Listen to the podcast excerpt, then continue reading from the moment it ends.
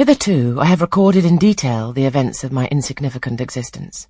To the first ten years of my life I have given almost as many chapters. But this is not to be a regular autobiography. I am only bound to invoke memory where I know her responses will possess some degree of interest. Therefore I now pass a space of eight years almost in silence.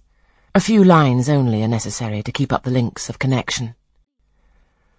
When the typhus fever had fulfilled its mission of devastation at Lowood, it gradually disappeared from thence, but not till its virulence and the number of its victims had drawn public attention on the school. Inquiry was made into the origin of the scourge, and by degrees various facts came out which excited public indignation in a high degree.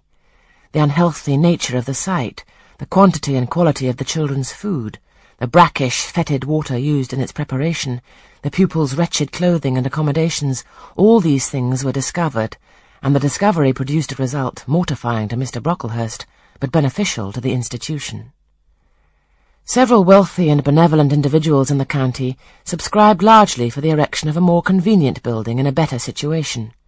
New regulations were made, improvements in diet and clothing introduced, the funds of the school were entrusted to the management of a committee.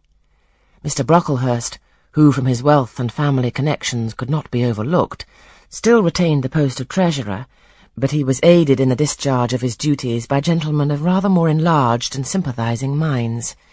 His office of inspector, too, was shared by those who knew how to combine reason with strictness, comfort with economy, compassion with uprightness. The school, thus improved, became in time a truly useful and noble institution.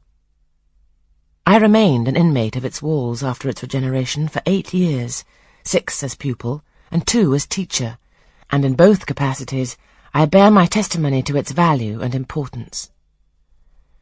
During these eight years my life was uniform but not unhappy, because it was not inactive.